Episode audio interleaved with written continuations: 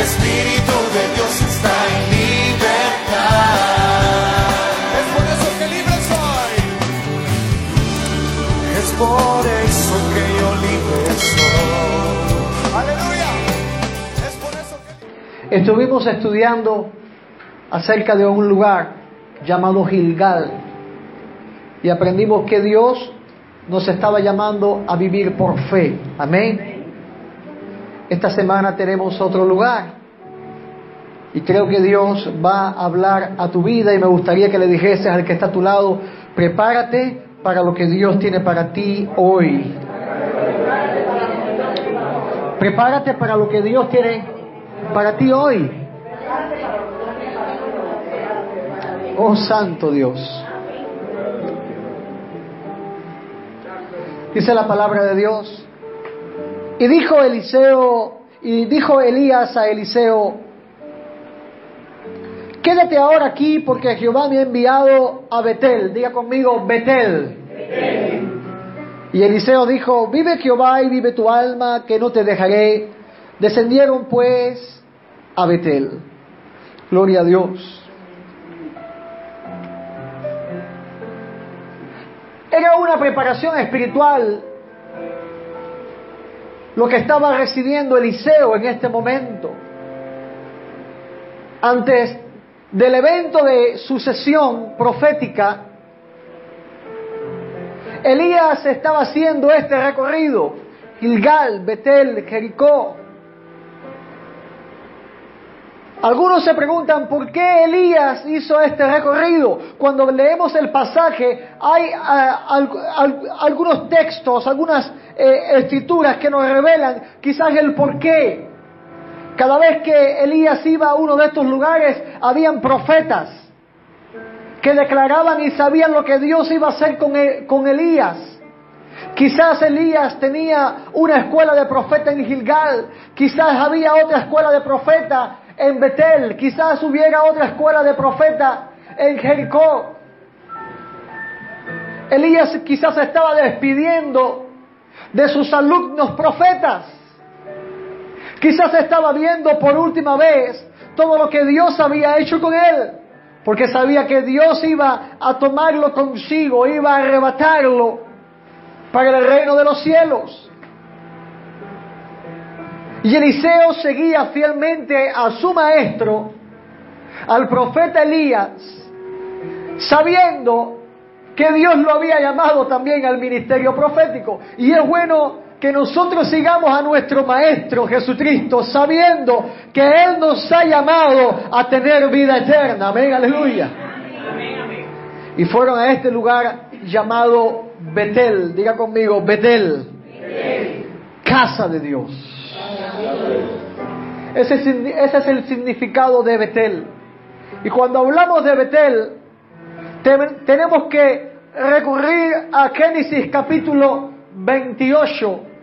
No podemos tocar el nombre o, hablar de Betel si no tocamos Génesis 28 específicamente.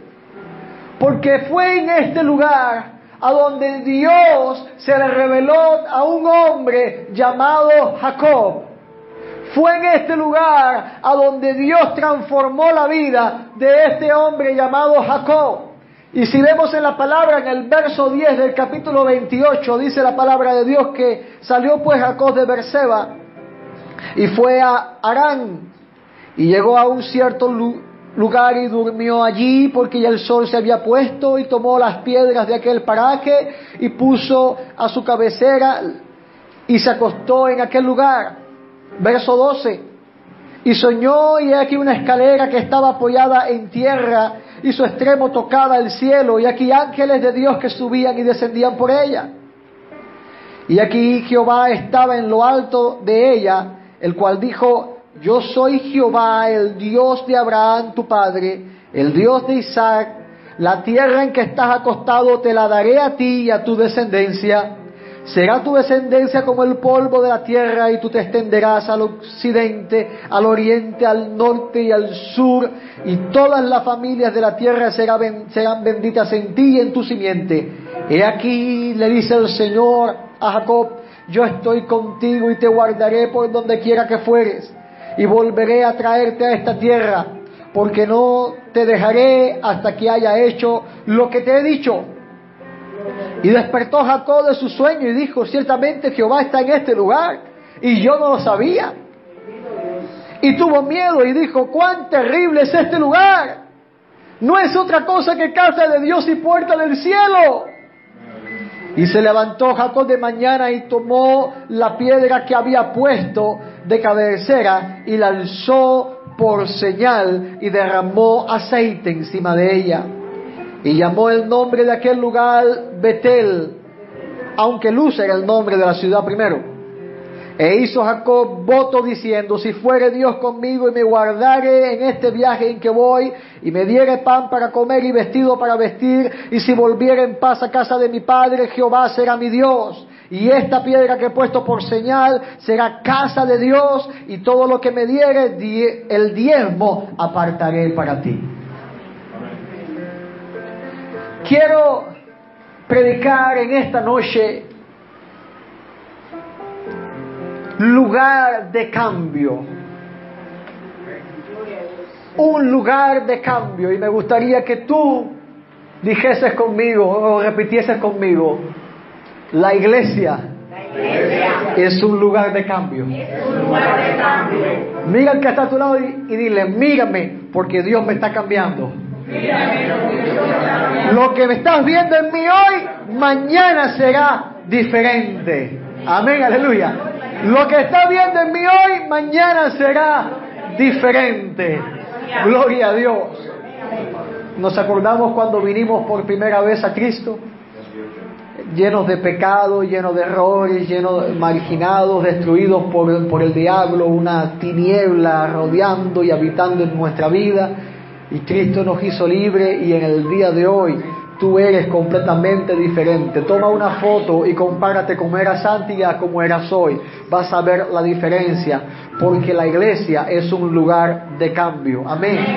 Y cuando vemos la historia de este hombre Jacob, nos vamos a dar cuenta que, que, Jacob necesitó este lugar de cambio.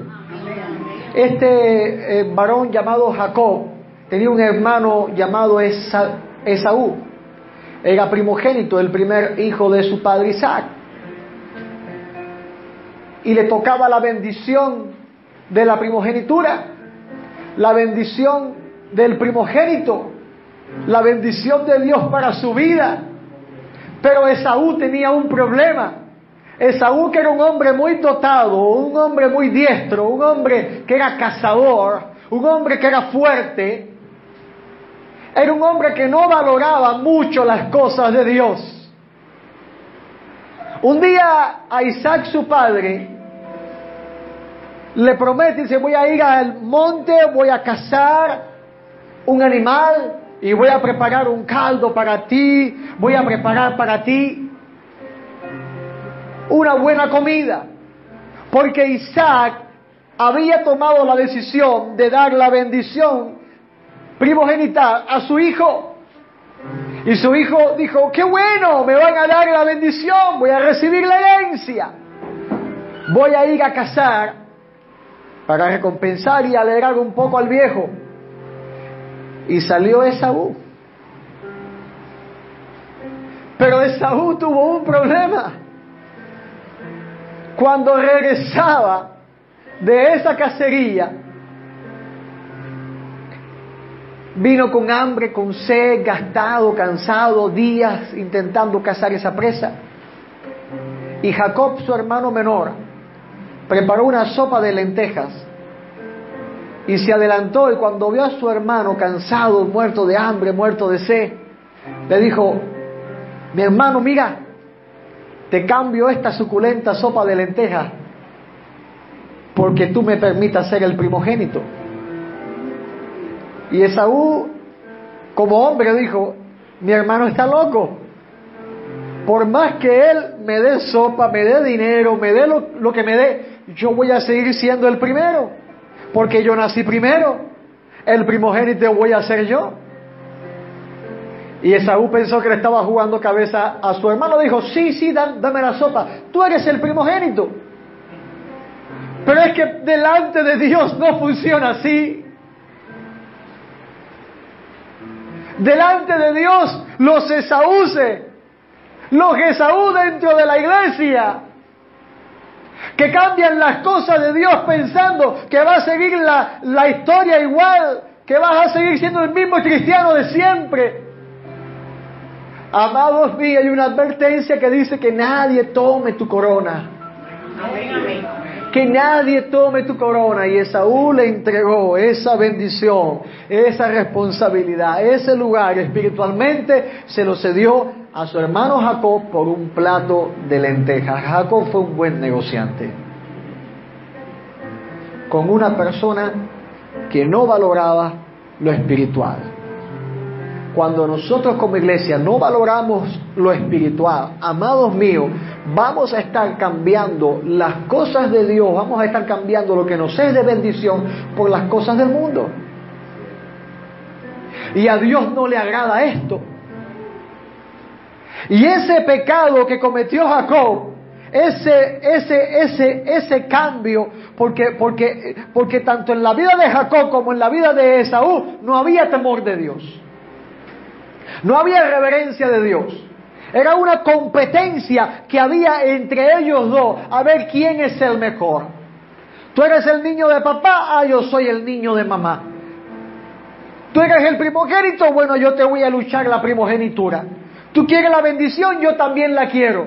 Era una rivalidad y, y, y, sucede eso dentro de la casa de Dios.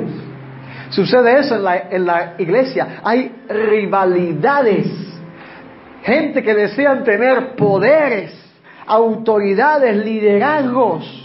Y, son capaces de engañar a sus hermanos por tal de obtener estas posiciones delante de Dios. No funciona así y Dios no está en, en acuerdo con esto. No hay unción para actitudes como tal. Pero no quedó la treta de Jacob ahí sino que tomó y se puso eh, lana en, sus manos porque Esaú era un hombre velludo. Y Jacob parece que era lampiño, es una onda, eh, yo que soy peludo y Davidcito que no tiene pelo. Era una... Y entonces Isaac tenía un problema, tenía ceguera, ya estaba muy viejo, no veía y dependía de estar tocando. Y entró Jacob y preparó ahí, mami, prepárame ahí una comidita para papá y se disfrazó, se puso pelo de, de, oveja, pelo de cabra, y entró, papá, aquí estoy. ¿Quién eres, hijo mío? Soy yo, esa, esa, Esaú. Venga, métase en, la, métase en la historia. Si entra Jairo diciendo, papá, soy yo, Junior, Tomás se va a dar cuenta que Jairo, por más que cambie la voz, porque la voz del ser humano tiene una característica, es como la huella digital, no hay dos voces iguales en todo el mundo. Es que Dios hace todo tan diferente, es tan perfecto, tan, tan grande. Y entró quizás Jacob, en vez de papá, eh, llegó y dijo, papá, soy yo Esaú. Pero Jacob, pero Isaac, no, la, la, Biblia no lo dice así, perdóneme, es algo de mi imaginación. Ahora como papá que voy conociendo los, los, los sonidos que hace mi hijo. Yo era un niño por al lado, yo digo, no es él. Yo sé cuando mi hijo llora, cómo llora, la forma que hace su voz. Yo sé cómo habla cada uno de ustedes. No pueden engañar a alguien por la voz tan fácilmente, menos un padre que ha vivido tantos años, menos un hombre que está lleno de la presencia de Dios. E Isaac hizo este, ¿eres tú Esaú? Sí, papá, soy yo, Esaú. Déjame tocarte, ayúdame a levantarme. Y verificó y, sentía pelos. Venga, ¿cree usted que si Isaac, que era un hombre ya experimentado, que conocía el pelo de las ovejas, de la cabra, de la vaca, que conocía, cuando tocaba, no sentía la diferencia? Amén. Pero es que Dios tenía un plan diferente. Dios había dicho, el mayor va a servir al menor, porque Dios conocía el corazón de Saúl. Y Jacob, aunque tenía un corazón que no tenía temor de Dios, tenía algo bueno, quería algo de Dios en serio. Quería la bendición de Dios en serio. Y aunque la luchó de una forma mala, al menos la estaba luchando. Hay quien ni siquiera la lucha. Y estaba buscando la bendición. Y quizá Dios permitió que Isaac en sus años se confundiera y pensó que era Esaú. Quizá Dios le cegó el entendimiento a su padre. La Biblia no lo dice así, dice simplemente que Jacob engañó a su padre. Isaac lo bendijo, bendijo a Jacob con la bendición del primogénito. Era algo muy significativo en las tribus, la bendición del primogénito. Al punto de que cuando Isaac supo, cuando Esaú supo, cuando la familia supo lo que la, la treta que había hecho este muchacho, Jacob, su hermano lo quiso matar. Y Jacob tuvo que salir huyendo de su casa. ¿Cuál fue el problema familiar? Eh, métase en la, en, la, en la historia. ¿Cuál fue el problema familiar, la discusión tan grande que hubo, que su hermano decidió matar a su otro hermano? Fue un problema tan grande que Isaac no tuvo poderes sobre su hijo, ni su madre, ni nadie en la tribu lo pudo parar. Jacob tuvo que salir huyendo de la ira de su hermano. Y la Biblia muestra que el sendero que tomó Jacob no fue los caminos convencionales, tuvo que ir por caminos aleatorios, aleatorios, ¿por qué? Porque quizás Esaú fuera por esos caminos. Y si me encuentra mi hermano me mata, tú tengo que irme huyendo por estos caminos, por donde nadie transita, por donde pueden haber asaltantes, por donde pueden haber huecos y caer y morir. Jacob se tuvo que jugar la vida porque una treta mala, amado mío, una mala treta puede costar la vida de una persona. Una mala jugada puede costar la vida a una persona. Pero lo bueno es que Dios estaba en el control de todo esto. Es que Dios siempre tiene el control. Y aun cuando pensamos que nuestra vida se nos fueron las cosas de control, Dios te dice, tranquilo, yo siempre tengo el control. Amén, gloria a Dios. Y Jacob llegó a este, a este lugar había una ciudad llamada Luz en este lugar. Quizás fuera un centro muy importante de adoración luz, ya que habían templos y, altares.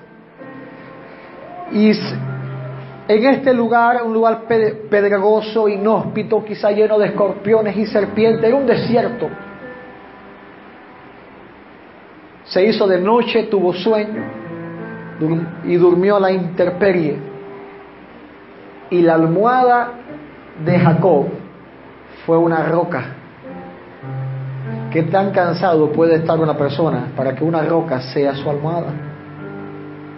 ¿Qué tan destrozado de corazón? Porque piense usted, pero Jacob, claro que vino remordimiento a su, corazón. Estoy aquí solo a la, a, la, a la intemperie, no tengo comida, no tengo nada, estoy abandonado a mi suerte porque metí la pata, metí la pata bien metida y ahora mi hermano me quiere matar, no puedo volver a ver a mi papá, no puedo volver a ver a mi mamá, yo no sé qué va a ser de mí, pero Dios dijo, tranquilo, yo sí sé qué va a ser de ti. Y si tú has llegado un momento y dices, yo no sé qué va a ser de mi vida espiritual, Dios dice, tranquilo, repito, Dios tiene el control. Y tomó esa piedra, la puso como cabecera y se quedó dormido en este lugar. Y la Biblia muestra que Dios le dio una visión y dice que había una escalera, una escalera que tocaba la tierra y conectaba la tierra con el cielo y ángeles subían y bajaban y Dios estaba sentado en su trono. Jacob despertó con miedo porque había reconocido que ese lugar era un lugar donde Dios habitaba y llamó ese lugar Betel, casa de Dios. Ahora, no por gusto Eliseo pasó por Betel. Después de la declaración de vivir por fe en Gilgal, era necesario que el profeta tuviera un encuentro con Dios. Era necesario que el profeta tuviera un lugar de adoración, tuviera un lugar, un momento de cambio. Y es bueno para todo aquel que dice, Señor Jesús, yo creo en ti, yo vivo por fe. Dios siempre te va, a ayudar a llevar al lugar de cambio, al lugar de transformación. Dios siempre te va a llevar a ese Betel, a la casa de Dios. Amén, aleluya. Dios te va a llevar a su casa. Tú dirás, ¿por qué es importante congregarse y no faltar nunca a los cultos? ¿Por qué? Porque es en la casa a donde Dios transforma a sus hijos. Amén, aleluya. Ahora, el Betel y esta, y esta historia nos van a estar arrojando información acerca de este lugar. En Betel había una ciudad como a unos 19 kilómetros que estaba cerca. Y la ciudad se, se llamaba Bet Aben. Bet-El, casa de Dios. Bet casa de impiedad. En Betabén se sacrificaban ofrendas a ídolos. En Betabén había prostitución. En Betabén estaba el mundo en su función y apogeo solo 19 kilómetros, bien cerquita. Y recuerdo entonces lo que Dios le dijo a Caín. Caín, el pecado está a la puerta. Amados míos, ¿qué diferencia hay entre la casa de Dios y la casa de impiedad? Un camino. Y todo el que está en la casa de Dios tiene que cuidar su caminar, porque la misma Biblia dice que muchos caminos para el hombre parecen derechos, parecen buenos, parecen sinceros, pero su final son caminos de muerte. Y el camino del Señor es un camino estrecho, no es espacioso, es estrecho, en el cual no van a caber muchas de las cosas que queremos llevar. Y esto tenía que comprenderlo el profeta Eliseo. Para servir a Dios no vas a poder arrastrar muchas costumbres y muchos deseos que tiene tu carne. Eliseo, en Betel tú tienes que ser transformado si quieres ser una persona que camine en el poder del Espíritu Santo. Si quieres ser una persona que se mueve en el poder de Dios, tienes que soltar todo ese lastre de pecado. Y es el Betel a donde Dios te lleva para que haya transformación en tu vida. Porque en un lugar, en Betabén, en el mundo, no se va a parar un predicador a decirte que tienes que arrepentirte. En Betabén, en el mundo, no, nadie va a abrir la Biblia. Nadie va a doblar sus rodillas en Betabén. En ese mundo hay pecado y destrucción. Y entonces tienes que ir a Betel. Tienes que ir a la casa de Dios a recibir bendición y vida eterna. Eso lo declara Dios en su palabra. Y Eliseo comprendió esto. Si quiero caminar en la unción, yo tengo que vivir en la casa de Dios. Por eso David decía, anhelo un día, prefiero estar un día en la casa de Jehová que mil fuera de él. Un día, prefiero un día de vida para habitar en la casa de Dios que mil fuera de la casa de Dios.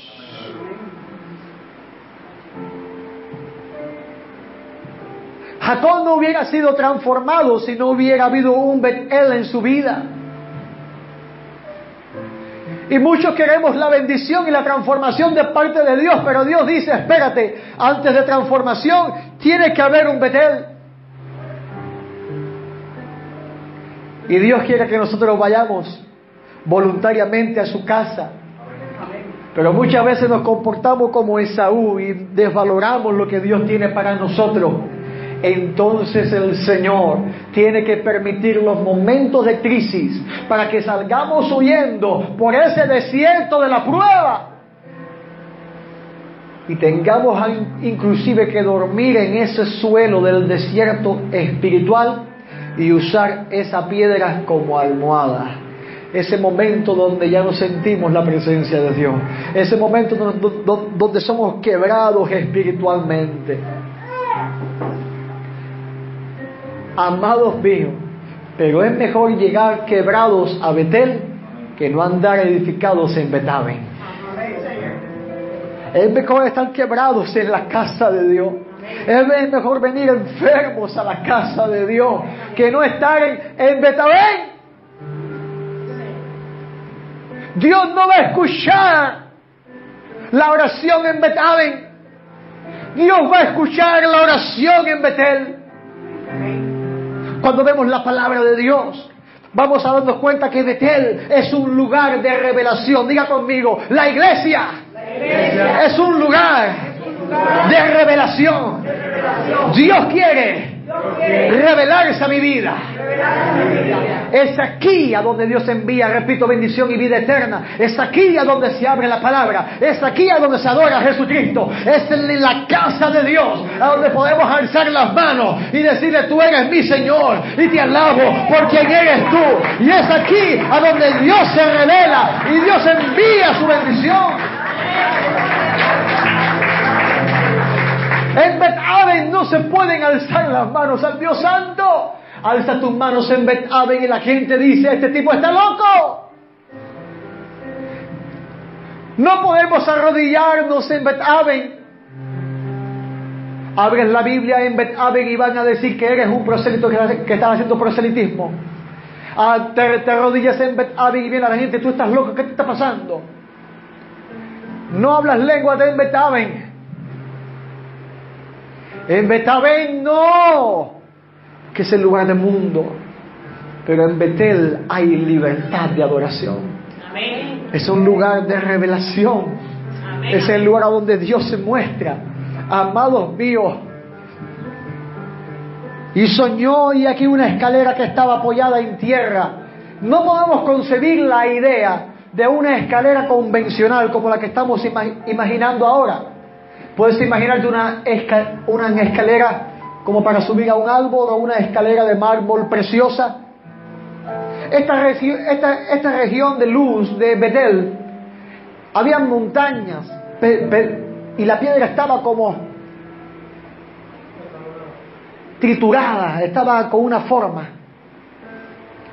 Quizás se pudiera asemejar a ese monte escalonado naturalmente donde tocaba el cielo y la, y la tierra. Quizás, pero yo creo que la, yo creo la palabra de Dios literalmente. Porque quizás en ese momento no existían las escaleras, pero ya en el reino de, de los cielos siempre pudieron haber existido. Lo importante es que Jacob tuvo esta visión de esta escalera, donde ángeles subían y ángeles bajaban. Y esto tiene una tipología muy importante. Esto es tipo del trato continuo de Dios. En Betel Dios promete un trato continuo con tu vida. Es en la casa de Dios donde hay un trato continuo en tu vida. Es en la casa de Dios donde los ángeles suben y bajan. Es en la iglesia a donde los ángeles sirven. Amén, aleluya. Ellos están acá ahora, no podemos verla, pero están acá ahora sirviendo. Sirviendo nuestra vida, nos están guardando, librando, peleando, no sé, espiritualmente. Vinieron contra Eliseo. Y el siervo tenía miedo porque venían los enemigos y Eliseo oró, Señor, abre los ojos a este hombre para que vean que son más los que están con nosotros que los que están contra nosotros. Y el siervo Dios le abrió los ojos y vio miles y miles y miles de carros y gente de, caballo, ángeles en carros de, de, fuego a favor del profeta. Amados, en el Antiguo Testamento antes de la sangre preciosa ser derramada, miles y miles de ángeles estaban a favor de un solo profeta. Cuanto más ahora en la gracia, miles y miles de ángeles no estarán a favor de su iglesia. Amén, aleluya. Tú no te puedes imaginar la multitud de ejército celestial que Dios tiene a tu favor. Simplemente porque Dios te hizo su hijo. Oh, magia, arabasar aquí, elabasai. Quizás te sientas frío, te sientas desechado, pero te voy a decir algo. Dios no abandona a sus hijos. ¿Qué hará eso? Jacob se sentía abandonado, pero Dios le reveló, yo no te he abandonado, yo tengo mi trato contigo, mis ángeles están sirviéndote. Pero hubo algo muy importante en la punta de la escalera, en un trono, en el trono de los tronos, estaba sentado Dios, amén, aleluya. Gloria a Dios, aleluya. Y esto significa confirmación, diga conmigo confirmación. confirmación en el lugar de la revelación. Es el lugar donde Dios tiene trato contigo, pero es el lugar donde Dios confirma.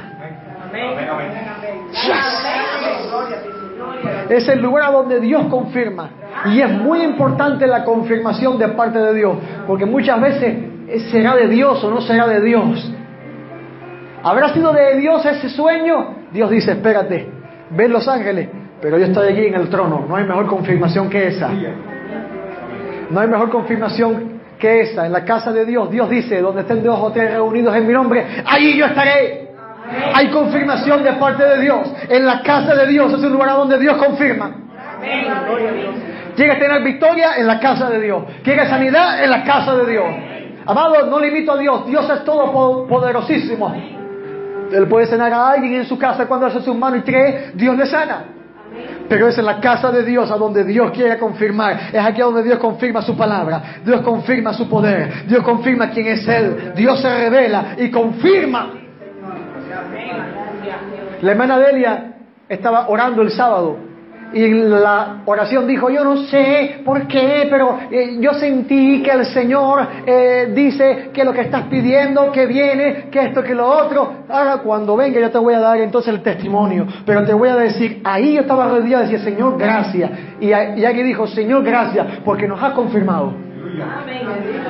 Nos ha confirmado. No lo recibimos en la calle. No lo recibí con un correo electrónico. Lo recibí de rodillas en la casa de Dios. ¿Tú quieres confirmación de lo que Dios te ha prometido? Es en la casa de Dios. No en Betave, no en el mundo. Es en la casa de Dios. Es acá en la casa de Dios. Lugar de confirmación, Betel. Pero también lugar de bendición. Porque Dios no solamente le dio y se, y se, y se le mostró para que Jacob viera un pedacito como una escalera en el, en el cielo y el trono, sino que Dios no solamente reveló, sino que bendijo.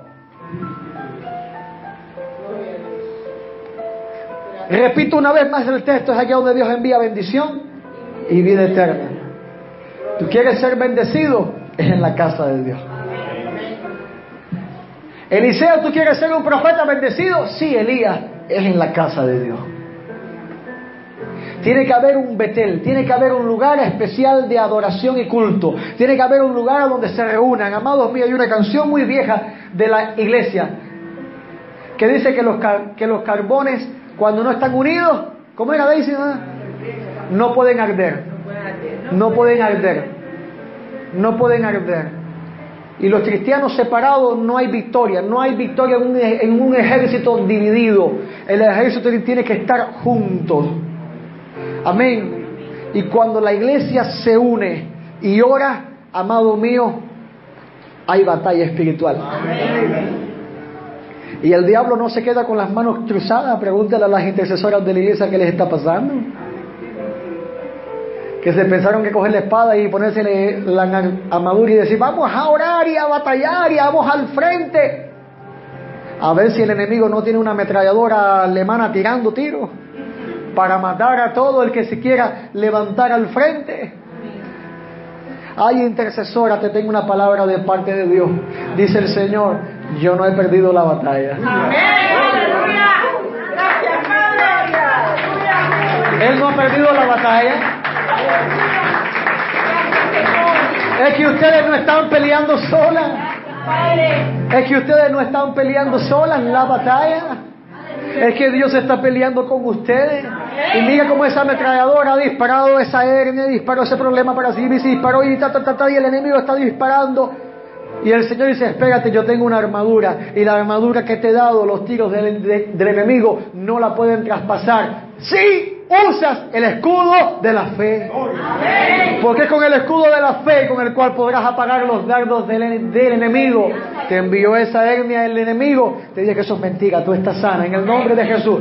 Coge el escudo de la fe. Señor, me, me muero, pero voy para tu casa a estar orando, a estar cumpliendo la obra del ministerio.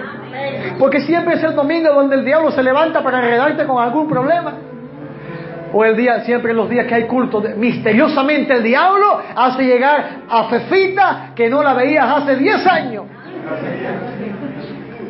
Y pastor, ¿qué voy a hacer? Llegó Fefita, tengo que quedarme porque qué pena. Amado mío, te voy a dar una palabra de parte de, Dios. Le dices a Fefita, mija, ven mañana o espérame aquí porque primero está Dios que tú. Pero es que yo vivo en Oriente, si me- ven conmigo a la, a la iglesia, te garantizo que la visita va a ser mucho mejor de lo que tú te esperabas. Amado mío, yo te digo esto, porque si quieres ser una persona que viva en la unción, tienes que determinantemente elegir por Dios siempre. Intercesora toma ese escudo de la fe y apaga los dardos. ¿Sabes cómo se apagan los dardos? Aguantando. Sostienes el escudo y recibes los dardos en, el escudo. Si han visto las películas, son las flechas que se encajan en los, escudos. Pero el ejército, cuando recibían las flechas, hacían un- una cosa. Los que han visto películas, ¿qué hacían? Avanzaban. Recibiendo flechazos, pero avanzando poco a poco. Amados míos, quizás el enemigo esté tirándote flechas, pero en el nombre de Jesús, paso a paso, vamos avanzando y vamos a tomar la victoria, porque esos muros se van a derribar. Amén, aleluya. La victoria Dios la tiene para ti. El enemigo está tirando flechas, pero vamos a vencer en el nombre de Jesús de Nazaret.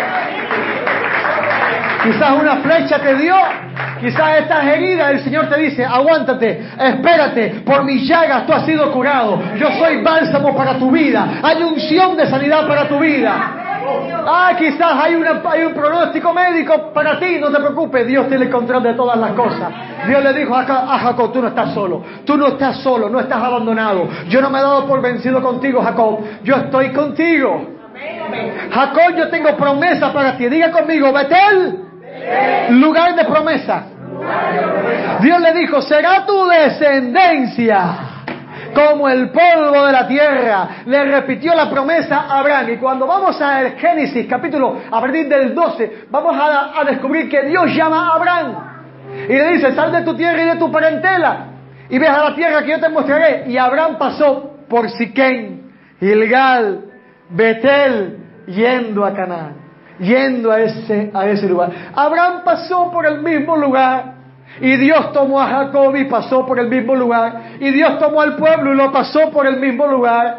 Y Dios tomó a, Eli- a Eliseo y lo pasó por el mismo lugar.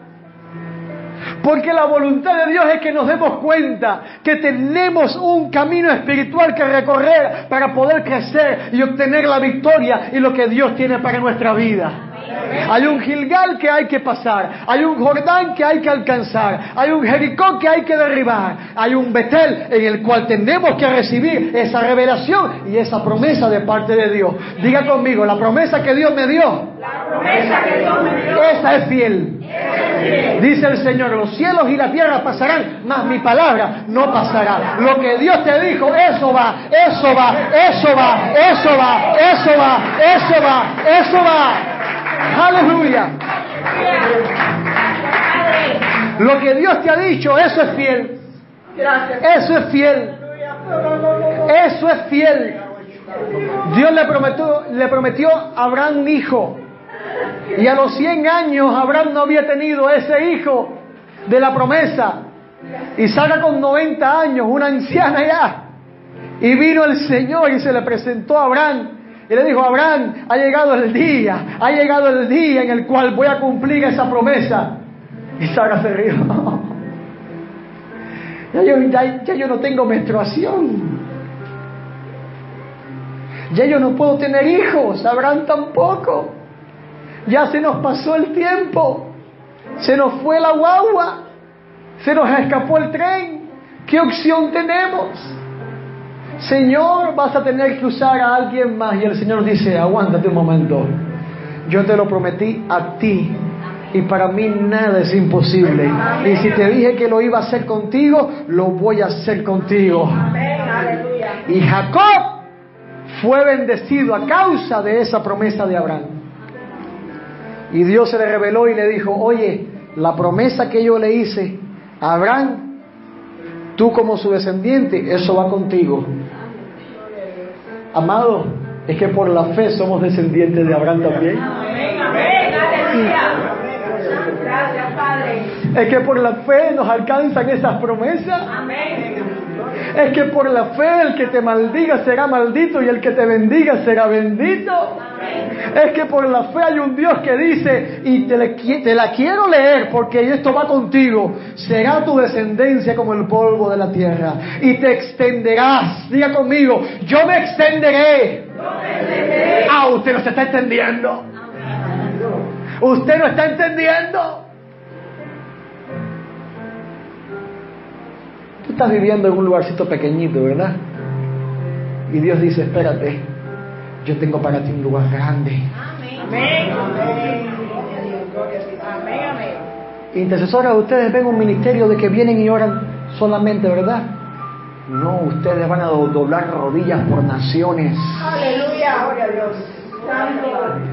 Alabanza, ustedes van a cantar en lugares a donde no han pensado que lo van a hacer. Aleluya. Dios les va a usar. Dios les va a usar y les está usando. Pero el Betel es el lugar de la preparación a donde Dios establece la promesa. Es aquí donde Dios establece la promesa y dice, te vas a extender. Te vas a extender. Quizás tú digas, ¿cómo me puede extender Dios? Yo soy una persona, yo no, recién convertida. Dios dice, para mí no hay nada imposible. Yo te voy a bendecir, yo te voy a extender. Él es un Dios fiel y Él lo va a hacer contigo. Amén, aleluya. He aquí yo estoy contigo, la mejor declaración. He aquí yo estoy contigo. Y todos los que estamos acá presentes, que han orado al Señor, ¿No han escuchado decir al Señor, yo estoy contigo? Amén. Amén, amén. ¿No te ha llevado Dios nunca a un texto en la Biblia donde te dice, yo estoy contigo? ¿Les ha pasado? ¿Verdad? Esa es la información más importante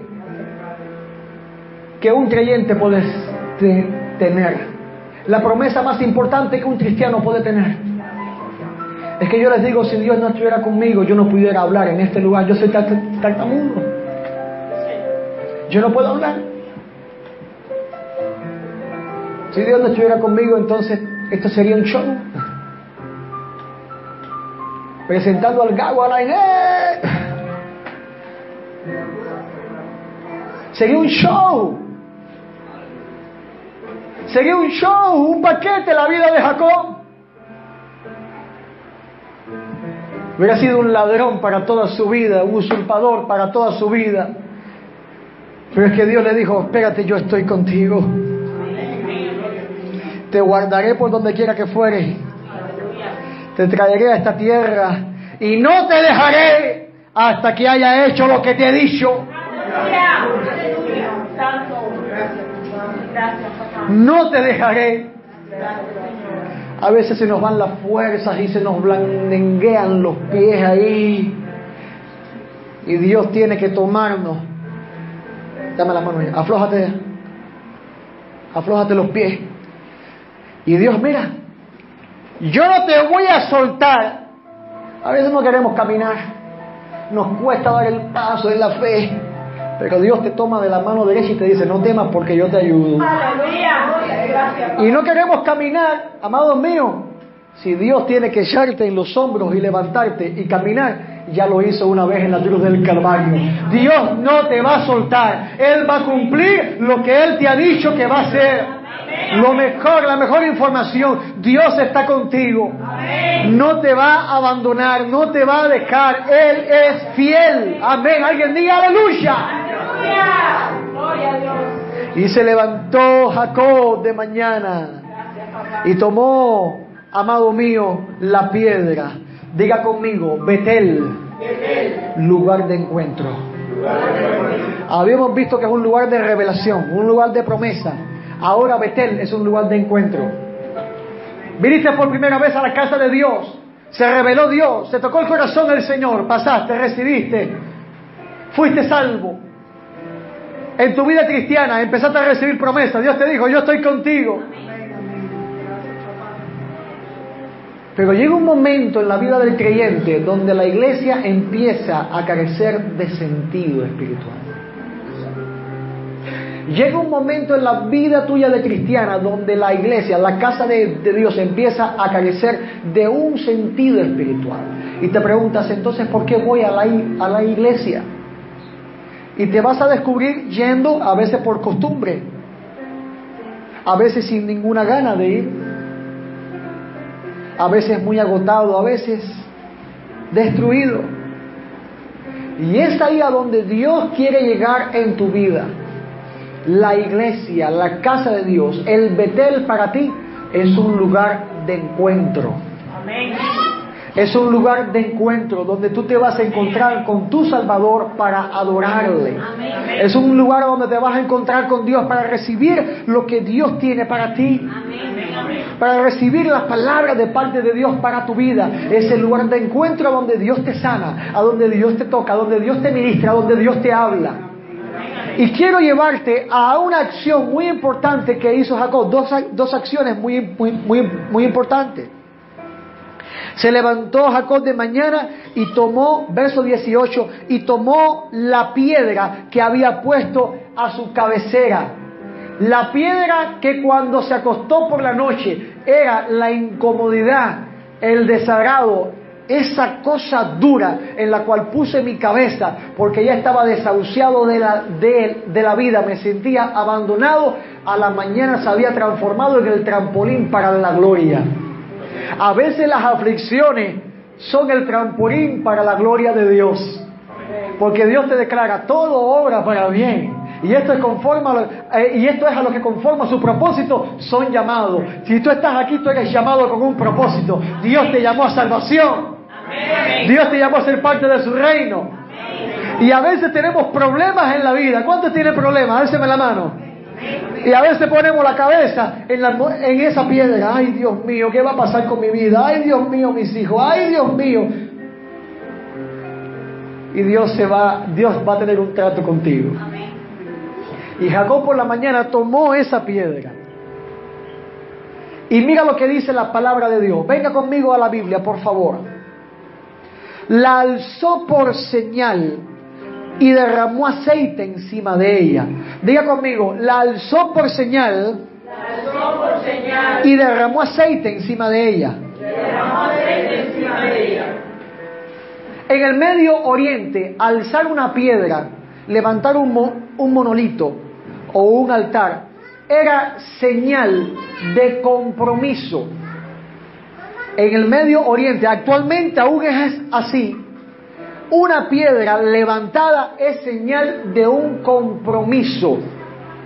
Es por eso que Israel levantaba altares y en el Medio Oriente los cananeos levantaban piedras como, como sentido de altares. Era señal de compromiso. Un compromiso es una decisión en base a un contrato legal. O sea, Tomás y Daisy están casados y ese matrimonio es un compromiso que decidió hacer cada uno en base a una carta legal. Ustedes firmaron, ¿verdad? Entonces están legalmente casados. ¿Se lo dijeron así o no? Legalmente casados. Fue así, Eddie, ¿verdad? Están legalmente casados. Y su lema tiene trato y parte en la vida de Eddie. ¿Y qué, hizo el, el abogado les leyó el contrato. Este matrimonio en la buena y en las malas, en la salud y en la enfermedad se van a tener que, que amar, que permanecer juntos. Cuando Jacob alzó la piedra, estaba estableciendo un compromiso con Dios.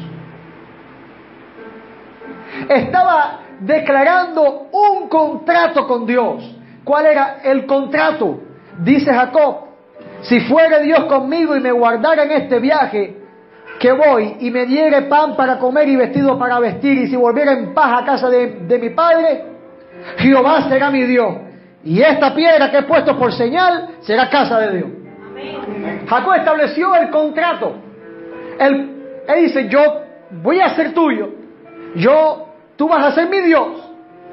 Sí, entonces esto y esto y esto, y hizo su, su, contrato, hizo su compromiso con Dios. Yo te voy a servir si tú me bendices. Pero hizo una acción muy importante. Derramó aceite sobre esa piedra. Y esta es una acción que muestra consagración. Sí, amado hermano. Consagración. No es lo mismo un compromiso que una consagración. Levantar piedras en el medio oriente es señal de compromiso. Vertir aceite, eso sucedió en Israel, en el sacerdocio levítico, tipo de consagración. Y Jacob no solamente hizo su compromiso con Dios, sino que se consagró a Dios. ¿Sabe qué cosa es consagrarse? Entregarse a Dios. El compromiso se puede hacer entre un hombre y Dios o entre una persona y otra. No solamente el, el matrimonio, compromiso de trabajo, compromiso de... Hay muchos com, compromisos, pero hay una sola consagración. Cuando buscas en el diccionario, cualquiera que fuere, consagración, entrega total a Dios. Y Jacob no solamente estableció el compromiso, sino que se entregó completamente a Dios. Se entregó completamente a Dios, se consagró. Y esto me revela entonces que hay muchos comprometidos con Dios dentro de la iglesia y pocos consagrados. Hay muchos comprometidos con Dios, muchos tienen compromiso con Dios, yo voy a ser cristiano si tú me sanas. Yo voy a ser cristiano si tú me solucionas el problema en mi casa. Yo voy a ser cristiano, pero el compromiso tiene una característica. El contrato legal se puede romper. Se puede terminar con base legal. ¿Y qué hizo Moisés? Dio carta de divorcio. ¿Por qué? Por la dura cerviz, por el duro corazón. Pero la consagración no se rompe. Porque la, consagración no la hace Dios con el hombre. Digo, no la hace el hombre con Dios, la hace Dios con el hombre.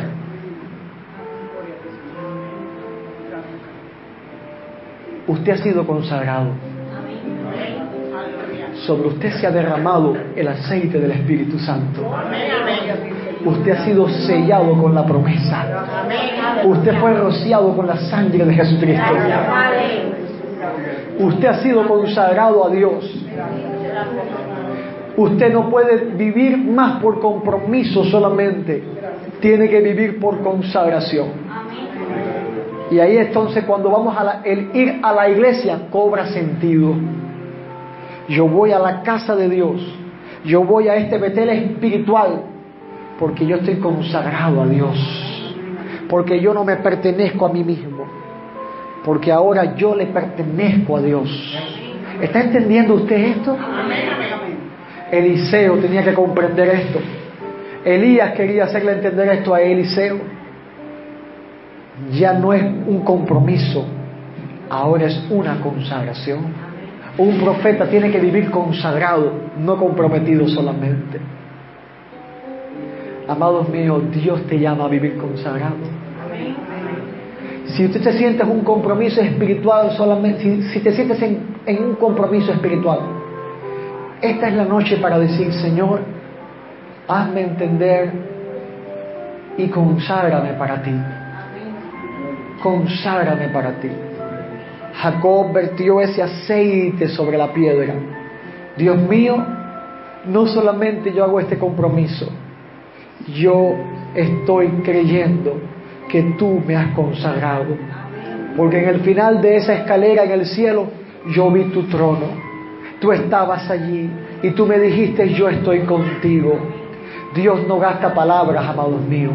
Dios no habla en vano, no habla de balde. Si Él te dice que está contigo, es porque te ha consagrado. Oh. Él consagra a sus hijos que le sirven, amados míos. Oh, Santo Dios. Entonces es necesario ese Betel en nuestra vida. Lejos de Bet lejos de Betabén, lejos de todo lo que es impiedad, lejos de todo lo que es pecado, ahora en Cristo, encontrarnos en la casa de oración con Dios para recibir bendición y vida eterna, para que Dios se revele a nuestra vida, para que Dios envíe su promesa a nuestra vida, porque este es un lugar de encuentro con Dios. Un lugar de encuentro donde Dios te dice, ya no más cristianos comprometidos simplemente, cristianos consagrados, consagrados. Esto es poderosísimo, hermano. Donde Dios te dice, hasta hoy llegó el compromiso. El compromiso no deja de, ser, el compromiso es, tú vas a delegar con Dios, Dios mío, yo te voy a servir, yo voy a hacerte fiel, yo voy a mantenerme santo, yo voy a luchar, a pelear las almas, a ganar las almas, a predicar el Evangelio, a venir a tu casa. Ese es el compromiso. Voy a, diezmar, voy a ofrendar, voy a orar. Pero la consagración dice, Dios mío, yo no me pertenezco, yo soy tuyo. La consagración sucedió en el Hexemaní cuando Jesús dijo, hágase tu voluntad y no la mía. Yo quiero hacer un llamado en esta noche que se ponga de pie. Y quisiera que todos cerrásemos nuestros ojos, por favor.